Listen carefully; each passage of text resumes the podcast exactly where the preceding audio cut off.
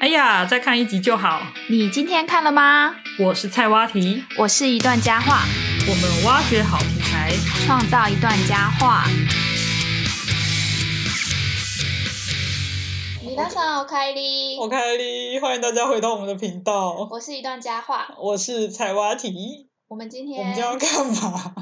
我们今天就是聊一点轻松的，来聊点轻松的。嗯，之前都太认真在讲动画的事情了。对啊，今今天天想要来聊来点闲聊，轻松跟大家闲聊一下。要先聊什么呢？上个月我看到你好像是去下围棋，结果身身断了，对不对？啊，对啊，对啊，我去参加那个全国女子围棋公开赛。你学围棋学很久了，对不对？我记得我我认识你的时候，你就已经知道你开始有在你下围棋。你是大学的时候认识我，对对对，大学那时候我还不算真的有在下围棋。但是已经有我开始在接触围棋了。对我真的开始认真下是硕士的时候。哦，嗯但是前面反正就是我觉得你下围棋已经下很久了。对，但是我算是比较成人才开始钻研这个哦东西，不然我小时候其实只但我知觉得道规则。很奇特欸诶，因为你在大学毕业之后，学生时代结束之后，到了职场上面之后，你还是继续在下围棋欸诶。应该说我是硕一开始学围棋，嗯，因为那时候我不是考上研究所嘛，嗯然后呢，正大它就有一个正大杯围棋锦标赛，嗯，然后我想哇这么酷，居然有围棋锦标赛，然后你 就然后就去下报了名。了。结果报名之后，我你知道我那那比赛是三个人一组，嗯，然后所以所以就是我我们这一组是临时组成的，我是主将，然后我的二将是。我们都初学，嗯二将是一个西洋棋冠 军，然后三将也是一个临时就是找来的。嗯，结果我们这一组居然拿到第四名，哦，然后我只输一场，我好像全几乎都赢，然后所以输就一场。开启信心了。对，然后我真的开始学的话，就是硕一的时候，也去找找也职业是老从师这学个时候开始去就是比赛嘛，因为对我觉得你们身段是不是需要对经过一个什么过程？是检定吗？考试吗？还是比哦赛呢？就是如果你刚学，像我刚刚去说我我初学的话呢，嗯通常围棋就是从初学开始分三十级，三十级，，对，所以越前面越小，比如说三十到一级，嗯一级是最强的，级位最强，哦，对，所以一到三十到一级中间是老师可以自己跟你下一下就认定，哦，你大概几级几级这样。嗯那你那如会果有一个到资格给一你到吗嗯三不会。现在有在讨论要给资格啦，但是因为为了推广围棋，我觉得资格在这一块前面就是还没有升段之前，不要这么明确会比较好。嗯，嗯，那如果你到一到三级，就是叫甲组，甲组，对，甲甲乙丙组的甲，甲乙丙丁的甲，嗯你，就可以去比升段赛，就你就会跟所有甲组的人一起比嘛。嗯那比赛的话，通常都是一天比五盘，然后呃，你要赢四盘你才会升段，他那个比赛常常会有吗？还是说他会像日几检乎一每个样月都会有，每个月都会只是有嗯看比赛单位，有的是大单位，有的是小单位，那奖金也会因大小而不同，这样子。一场的话，嗯，会有多少人去比啊？不甲定组欸以甲组要升段的话，如果是大比赛的话，六六七十个都是有可能的。一个月，等于说是一个月。对大比赛，大比赛哦那他会场会全台湾都有吗？不会啊，就是通常都是在。它会有，比如说台北地区啊、台中啊、云嘉南之类的。哦那因为围棋界就是我几个大家都比较熟知的几个比赛，大家就是那个大比赛，可能就是一定都会先，因为都会先知道什么时候会办嘛，嗯那你就会先留时间。哦像我这次比的就是一个大比赛啊，它是全国女子围棋公开赛，哦，然后它不用报名费哦，因为一般比赛都要报名费五百块，哎不便宜耶，它还给你车马费五百块。哦然后你不是屏东人嘛，如果你对从屏东来，他给你两千块，哎这么好，真的，就是你来比赛就有出场费，输了也没关系吗？输了也没关系，你直接报到我哦他哦初就学先者给也钱不。会也没关系吗？不想要出呃，哦初要老学师者认定他是要不是出呃，这个女子围棋赛的话，只有段位才可以比啊。哦哦对，如果你要升段，你就可能要报别的比赛。哦对对对对，你刚刚讲啊，因为他会这么好，是因为女生下棋的人比较少嘛，女生比较少嘛，女生少非常多嘛哦。真的，，对，台湾也是这种情况，台湾也是这种情况，所以他们要推广女子围棋。是不是日本还有那一种女子，就是棋界还有分男男性跟女性啊？有啊，他们就会有一些比赛是专门给女生下的，对啊，什么什么什么善心杯啊什么的，然谢后依鸣、啊、头头衔是不是有女流骑士、啊？有有有，就是女然后子最强什么啊，什么？对啊，什么女子最强啊，这是为一什个么会 title。分？为什么会分男跟女？单纯是因为其实女子也可以比男生的比赛，但是他们又另外弄女子专门的比赛。为什么要保障女性？就是有一个感觉是一个女性特别的。因为女生真的太少。你看，像你身边啊，你你可能比较没有。我像我的身我边的我的标本不数 不准，像我，我就是少数，比如说我认识的人都是男生这样子，哦，就是你有去下围棋之后，对你实际上你遇到那些在学围棋的，主要还就是啊男女生生居多比较少，所以像这次这个女子围棋公开赛，它已经两年停办了，嗯然后所以现这一次就是来了很多人这样子。嗯那你觉得为什么会女生学棋比较少啊？你你这，我觉得这个不会有一个很明确的答案吧？就是你自己在学习的过程中，你感觉男生跟女生在学围棋上面有差别吗？我觉得男生会对于那种比较数理的东西，但是我这边必须要先讲，我觉得围棋不是数学，嗯嗯，它是一种图像的计算，哦，可是这种东西女生好像会比较没有兴趣。比较哦，因为一开始就是有兴趣投入的人本来就比较少，才会造成这种对差异嘛。，对，可是我觉得黑佳佳就是一个例外了。哦，你知道黑佳佳我？当然，对啊，她她是真的看了《麒麟王》，然后想要成为职业骑士。哦，所以你你知道，我觉得我跟她最大的差异啊，嗯， 就是除了长相之外， 干嘛这样？就是她当时，因为我小时候也是因为看了《麒麟王》，我对围棋有一个嗯概念，很嗯有点想学。 嗯，可是黑佳佳是她看了《麒麟王》，她真的想要成为那样的人，哦，就是想要成为职就业骑士。是励志的那个目标不一可样。是我我那时候有想说可以成为那样的人，可是我就心里下意识的觉得说不可能。嗯然后而且我觉得这是台湾，台湾应该没有职业歧视。嗯就我原来大错特特错，原来台湾也有职业歧视。嗯，对，你不觉得这跟台就是教育也有关系？、对啊，我台湾真家的觉长很难得会。说哦，我要让小孩成为职业歧我视。觉得我们给小孩子的可能性跟想象其实是不够多元的，我嗯对，一直都有这种对感觉而。且黑佳佳后来她是真的有认真去找老师学，然后她还有用网络围棋下棋。嗯那她去美国的时候啊，她因为那个你知道有时差嘛，比较强的围棋手其实都是在亚洲嗯亚地洲区，吗？嗯，所以她都还熬夜去下。嗯，哦，然后所以我觉得她是真的很励志的一个一个骑手，而且他也是真的很强、哦。对就大家不要看他现在代言很多，他的棋力 是我觉得还是非常非常强。嗯对啊，他还赢了那个大陆女子第一人，哦，这是另外一回事。对台湾之光了。真的，那如果看那个我这次比赛的那个手册啊，嗯，就会看到黑佳佳的名字在上面。哦，他也有参加过嘛？对他以前第六届还是第七届的时候，他是冠军，嗯，现在那第几届了？现在已经二十二届了。哦对，所以他那时候，但是他那时候是业余的冠军，哦，所以你这个你比的这个是给为业余的吗？还对是是职业？就是你当职业之前，你一定要先成为业余。嗯所以你业余的段位是呃，等于是说有我刚刚讲甲组嘛，嗯到一段，然后最高到七段。嗯对，如果你升，我现在是五段嘛，嗯那如果你升到六段跟七段，六段七段就有资格可以去考职业骑士。嗯，这就样是业余的六段跟七段，你就可以去考职业骑士。那考上职业骑士之后，你一开始考上它是职业骑士的几段？一如果一开始考上就是直骑的初段，初段嗯新科初段这样子，那最高可以到九段。哦，职业骑士有初到九，嗯，初一二三吗？但还你是看初二三就初一一段，然后就二了，哦二三段，初段一二段三段这样子。哦，好，对啊，可是你看哦，职业骑士的初段其实就是业余的六七段的嗯程度，所以他们都是跟我们的距离是非常，他们的实力是跟我们差距非常大，我们你就跟他们说差距是职非业跟业余的差常差距很大，嗯，对啊，那你现在升五段，那你对升到六段之后，是不是你就可以去考职业骑士啦？我吗？我现在已经不行了，为什么？因为年龄问题啊。还有年龄限制？对，台湾的话是呃，男生要二十一岁以下，女生二十三岁以下才可以考职业骑士。所以说你要在那个等于是因为你要先变职业骑士之前，你要先是业余的，你要拿到业余六七段嘛，对不对，对？所而以且你要在那个年龄之内之前就就是要到到六七段，对对对，很多职业骑士都是小学就已经都六七段了。哦，然后就去考职业骑士。通常从完全初学，然后你刚刚前面讲三十级哈，你说对三十级，然后一直到嗯一业级余的六段，啊，对，这中间大概要花多少时间啊？这真的要看你自己的努力跟天赋投了。入的时间吗？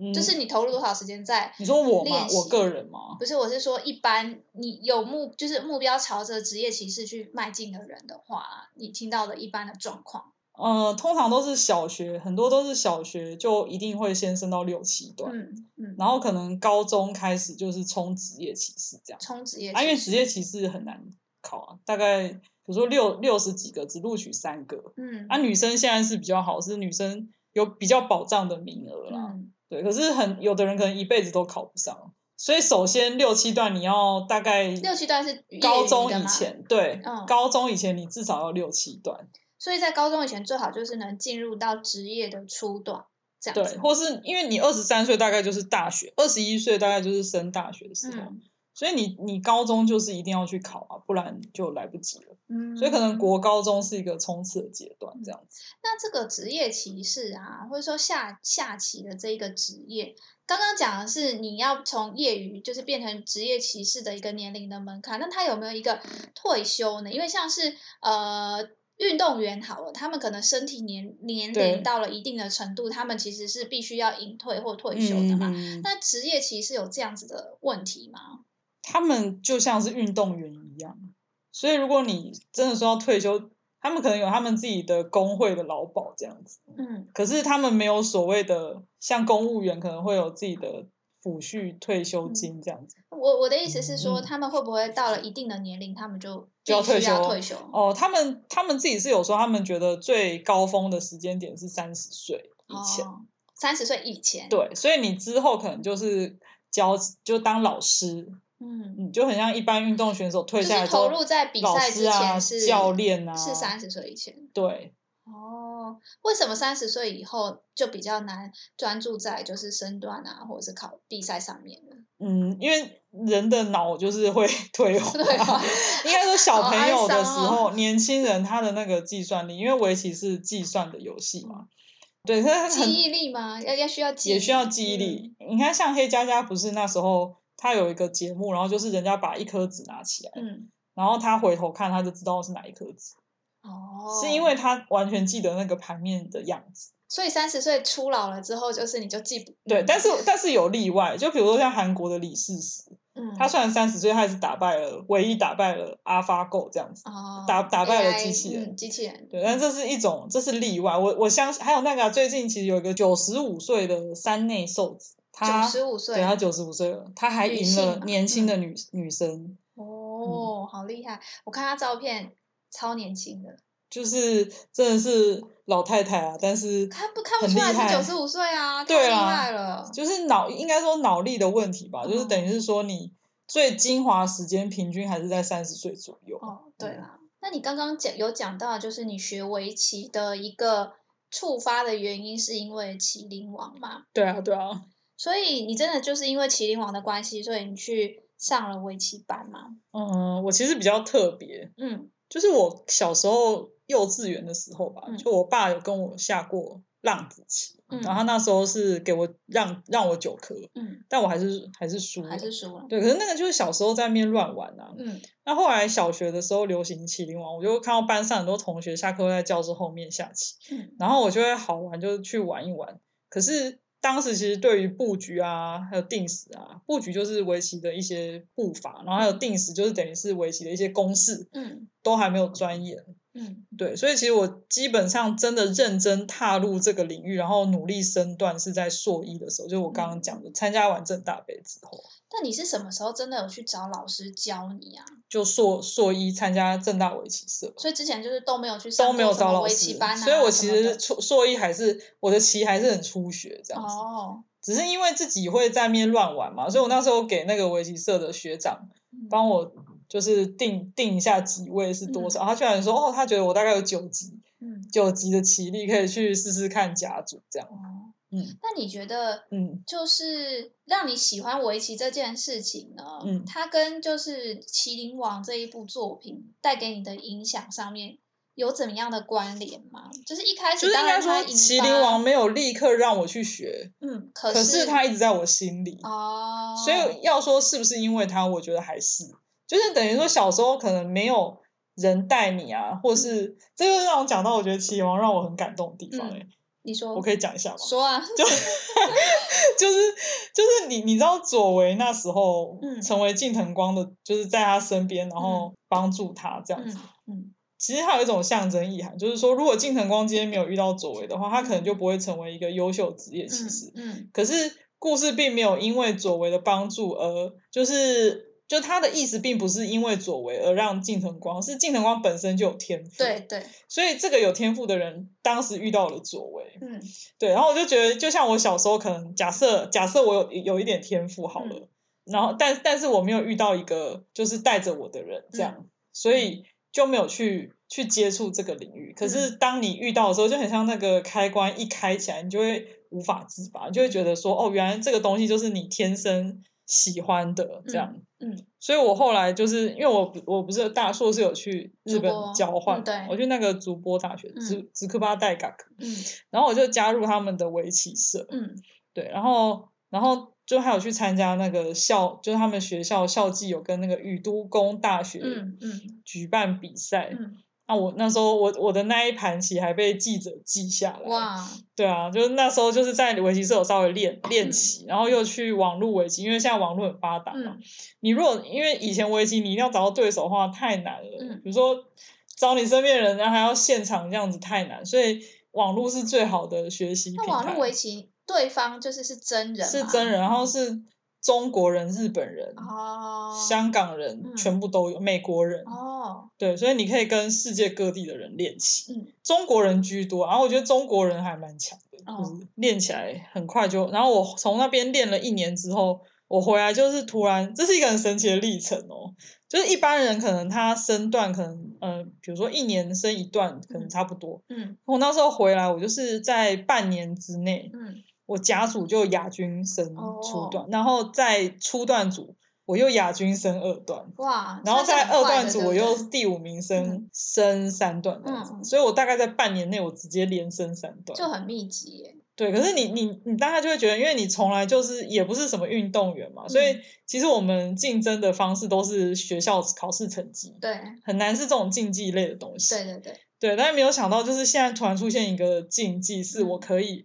拿到奖杯的。你知道那 个抱着奖杯的那个心情，手都在发抖，对啊？就觉得很很特别，就那个历程很很有趣。嗯而且你还要一边上班，，对，然后最酷的事情是，因为我三段之后我就卡了两三年，嗯嗯然后我在大概两年前吧，二零二零年的时候，嗯就有参加一个也是由就是一间公司 Play Go 杯赞助的嗯，那个围棋比赛，对然后我就拿到了人生第一座冠军，哇，对，然后没想到在今年就是呃，又在升，就是上班还蛮累的，然后嗯对那边什么没什么时间练习，就居然就是第一盘赢，然后第二盘又赢，然后当你第三盘又赢的时候，你就突然觉得怎么会 赢？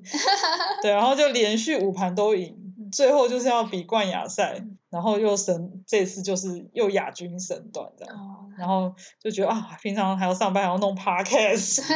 这么辛苦，对这样可以升到，我是不是有一点天分呢？这样就子，是还蛮开心的，对啊。但是喜我内心对麒麟王是真的是很觉得他真的是很让我想学围棋的一个原因。嗯嗯，那你刚刚讲到，就是因为我们看《麒麟王》的时候，就像你刚刚讲的，呃，并不是因为左为的存在，所以近藤光他才能成功的，就是往上，就是在就围左棋为的是一个推手，但对近藤可是光的不天是分是不可磨灭的。好，那说到天分，因为我嗯对们在看动漫作品的时候，常常主主角他都会有特殊的一些特殊技 能特殊技能、特殊的外天赋，挂会 特殊的天分。嗯，好像他就是天选之人，所以对我有点好奇，就是以围棋，当然我们知道任何的技技对能或者对是技艺上面，天分天赋其实是一需要的，对哦就是包括你想记忆力啊什么这是些，是是，它可能就算你用后天来锻炼的话，嗯还是会有一定的局限或者说对限制，对会有差异。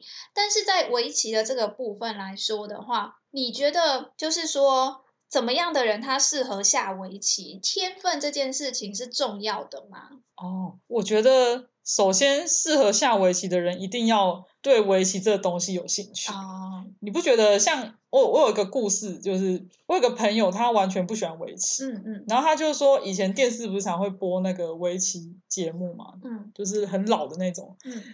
林海峰啊在摆那个棋谱，嗯，他们就说不是每一幕都长得一样，嗯，对，对，但其实不一样啊，对我因们为来棋讲差盘不不多啊一样了， 对，所以就是你，你首先你要真的对他，就是他的兴趣是很二元论的，嗯就是你喜欢跟不喜欢，这真的很明确。所以我觉得像有些家长会说啊，学围棋可以就是训练专注力，但我觉得首先不是真的是学了才专注，而是他学了之后他喜欢，然后他再专注。对对，确对，实是所以这我觉样得首先兴趣真的超级重要，嗯然后天分重要吗？我觉得天分也很重要。嗯因为呃，围棋毕竟就是要计算，然后它有很多必须要全盘考量的东西，嗯就比如说它的布局啊什么的。嗯那就是你知道，像我妈，就是我讲了 N 百遍，跟她说围棋是放在线上面，嗯线跟线中间，嗯，她倒下来是会搞错说，她不是放在格子里 吗？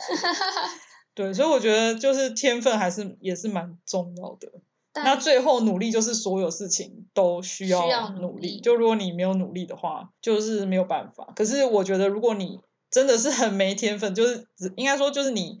呃，对那个东西的 sense 嗯不够的话，可能努力还是会输给那些有天分的人。但是如果说是这样子的话，我我会觉得，嗯，假设你是真的有兴趣，真的去喜欢这个东西的话，那是不是就会有天分？呃，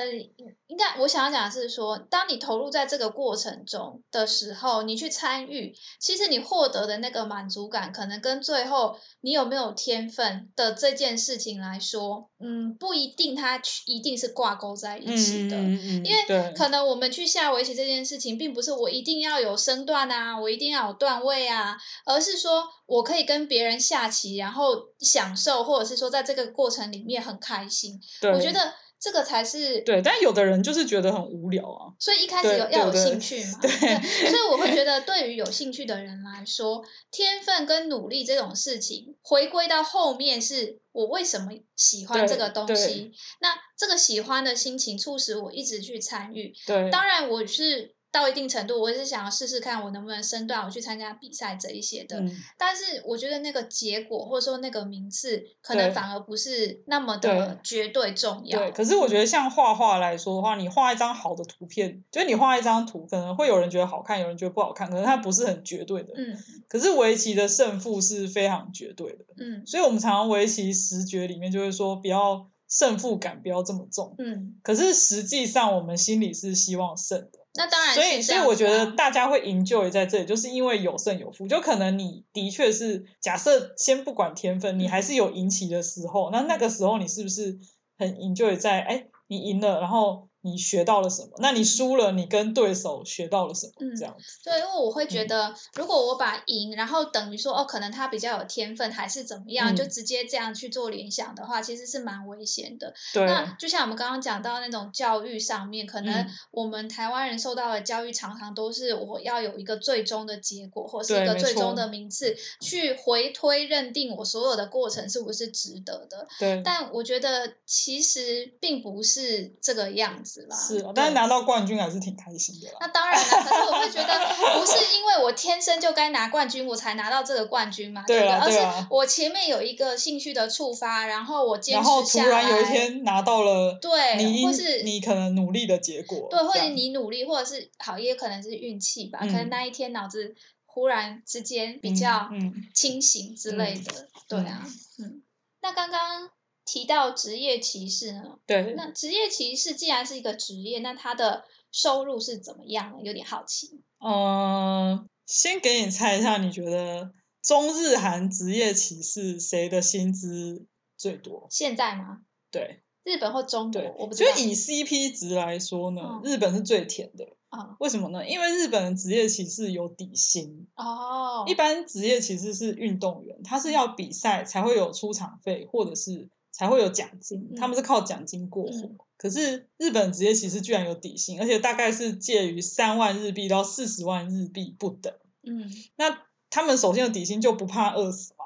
那他们去比赛的话呢，就会有所谓的那个头衔战，嗯比如说棋圣战啊、名人战啊、本因坊战这些。嗯那比较厉害的棋圣战是日本奖金最高的头衔嗯，它呢，你拿到冠军的话会有四千五百万日币，哦，相当于九百七十八万台币。那我们讲，如果是最奖金最少的嗯时段战，我现在都讲日本哦，嗯，冠军有七百万日币，哦，相当于也是台湾的一百五十二万台币。很多，对，那除了比赛之外，你输棋也有钱哦，嗯嗯，你对局一盘，你就可以拿十三万日到币，三十万日币。嗯嗯那冠冠亚赛可能会有四十万日币左右，所以你看哦，十三万大概就是台币的二点八万哦，嗯，等于是一盘对局就相当于我们的底薪。差不多一个月， 对，所以他们是真的还蛮不错的。嗯，那我们现在讲台湾喽嗯，台湾你猜台湾对局费一盘大概多少钱？刚刚日本是大概十三万日币，十三万日币， 2.8万2.8台币嗯万台币，半价半价你说一点四万吗？一万左右，一万没有，台湾对局费大概落在两千到三千元台币哎不，等差。十倍哎， 对，所以他们如果一直靠对局，然后没有赢起的话，是没有办法养活自己的。天哪，而且他们没有底薪，没有底薪，没有底薪。对，那台湾有一些头衔啦，像名人赛、棋王赛、天元杯、联电杯，嗯什么快棋争霸赛、国手赛这些。嗯那我讲最钱最多的嗯是那个名人赛，嗯，它冠军奖金是一百八十万台币。哦，那你看，我们刚刚讲日本是最便宜的，最便宜的时是段时段时段战就一百五十二万嘞、哦，那棋圣有九百七十八万嘞、完全不能比，对，人家的最便宜的是我们的最高最高的。嗯那平均的话也有五十，呃，像有一些比较小的头衔，嗯什么国手杯啊这种，可能有五十万到六十万台币。嗯那我就举一个，就是我们台湾现在最强的，嗯也不是最强啦，啊就是我们会用 title 来说这个棋手，比如说他是什么冠王，嗯，拿了那几个冠 军，对，，拿了几个冠军。那台湾现在最强，呃，拿了最多冠军的叫五冠王骑士徐浩宏，嗯他才不到二十岁，好像十很八年十九轻岁，，嗯，他年收就差不多五百万元这样子。但是他拿了五冠，他拿了五冠啊。对，那我们来看一下大陆最强的，嗯呃，我呃最有名又最强的是柯洁，嗯，他的年收入大概一千万多人民币，四千多万台币，四千四百三十万台台币。对，那景山裕太是日本的六冠王，嗯他最高有到七冠，但七冠并不是他收入最高的时候。 对他六冠时期收入最高的时候呢，大概拿了一点七亿日币哦，三三千千七百多多万台币，台币。嗯那韩国呢？韩国是申真旭嗯，他的收入大概是落在四点三亿韩元。嗯呃，大概两千三百万台币吧，对，嗯所以我们可以看下来，就是诶收入最高柯的洁4000骑士景山裕泰三千七，申真旭两千三，台湾五百。五百，刚刚讲是所以台币啦，而且这些人都是最强的哦，嗯简直是可以说是最强就的。是已经封顶了啦。对那那都你不要看其他讲那人怎些么完办全没有对，没有得奖的，他们就必须要去靠靠那个交期嗯啊什么的。那所以日本，因为日本就是还有出场费这些，嗯其实蛮优渥的，所以日本的围棋界，嗯他们又会称为是围棋的贵族。哦，嗯，就是因为就是能能有这个职业是一个很光荣的职业，这样我觉得也可能也看得出来，就是它作为一个说产业吧，在日本围棋的这个产业，它其实是比较成熟的，对，那市市场场上很也比较大大一点，就很对。像明星艺人。嗯那网包红括你投入的人来说，以整个产业来讲，不只是市场，你包括你投入其中的人来讲，也是日本这边它比较多人，然后它在培育的机制上面可能也是比较完整的。对他们的赞助商非常多，对，所以才可以养得起这些职业骑士这样子。台湾就比较，台湾现在有在进步了，但是台湾要跟那些比还是很困难。那因为中国的话，虽然钱很多，可是他们有曾经有听闻，就是没有准时给他们薪水的事情。哦对，然后而且柯洁又是真的是真的是顶尖中的顶尖，但他们的人数量又大，嗯所以竞争其实是蛮蛮激烈。激所以我烈觉得柯呃，我觉得中国的话，他们的环境可能是比较竞争的这样嗯子。那我们这一集的主题呢，其实就是其实我们这一集没有动画很很明确的主题。但是就是我们讲动画 教会，或者是说动画让我们学会的事情。嗯，那你觉得，因为动画，你对于《麒麟王》这一部动画的对，引发你学围棋的这个兴趣，那你现在来看呢，就是你学习围棋这件事情啊，对你带来了什么影响？嗯，我觉得围棋有一个观念，就是他大局观。嗯，就要有整时个候盘面去看这我样，们有时候会觉得说要牺牲一，就是一块七，他可能如果快死了，我们就会很想去救他。嗯可是有时候救了不代表就好，搞不好你放弃他，然后你可以获得你嗯整个局面也没有差嗯的话，你可以做别的选择。嗯，然后还有脱线的观念，就是说有时候人家下这手，我们就会想说要去应，但是你可你也可以选择不要去应对，嗯可以去下更好的地方。嗯，我觉得这两个观念是影响我很深的。就是如果说，就有时候我们在工作，或是有时候在哎、就是生活嗯生活上面，在小时候的观念里面，就是老师丢了一个作业，然后你就要做，然后有一个问题出现了，你就一定要去解决。嗯可是你生活上的问题并没有办法说在这个时间点一定可以解决的时对，候，或者是你所有事情都可以做的面面俱到，很对其实很你没有困办法立刻反应的时候，你是不是可以往就是大局再看一下，说有没有别的方法，或是搞不好你这个时候不做，然后过个两天或什么，它就会有新的转机。难，对对对，就是我们要学习的是，我我有学习到的是这个嗯观念，然后我觉得它对我的不管是工作还是生活上，都给我了蛮多新的启发。嗯，那么最后呢，我们就要进入我们日语小教室的时间了。，对，大家还是要认真学习日文哦。那因为围棋它其实可以算是我们的一个就是生活的兴趣吧。嗯，兴趣的这个词呢，在日语里面，它汉字写成“有趣的趣味”，趣味这两个字，发音是修米， Shumi。那我们一样套用上一集我们教到那个最简单的日语的名词句的基本句型，a wa b this。那对后面你要讲疑问词的话，最后加一个 ka 嘛，a wa b this ka。嗯那或者是我可以把 b 换成疑问词 none，变成 a wa none this ka。对，那这个时候我要问说你的兴趣是什么的时候，就会把你 A 呢，你就换成刚刚那个趣味 shumi。B 呢就是什么呢？所以这一个句子，你的兴趣是什么呢？要怎么问？趣味は何ですか？你的兴趣是什么？那回答的话，我现在就可以问，就是菜蛙亭哈，好，趣味は何ですか？趣味は囲碁です。对，囲碁就是围棋的意思。嗯，汉字有汉点字难写，很难汉描述。字其实跟围棋很像，嗯，可是是但但日是语的日合语字的汉字啦，就是围跟日语的棋，就是那个啊棋字棋下面是一个石头对嗯，囲碁一个囲碁嗯です。所以要问人家的兴趣的时候，就可以讲趣味は何ですか？对，那那个麒麟王的日文是 hikaru no go，国，那个 go 就是棋的意思嗯。，ego 的那个国。对对，，哦，好那我们今天日语小教室就到这边，节目也到了尾声。好，那我们就是期待在下次跟大家多聊聊自己的动漫兴趣。如果大家有什么因为动漫而开始学习的事情呢，也欢迎在粉丝团或是 YouTube 或是各种留言可以告诉留我言的们地方哦告诉我们哦。嗯，那那我们如果大家喜欢我们的节目的话呢，也请大家为我们的脸书、IG、YouTube 这一些平台按赞、分享。订阅，那我们下次再见喽，拜拜拜拜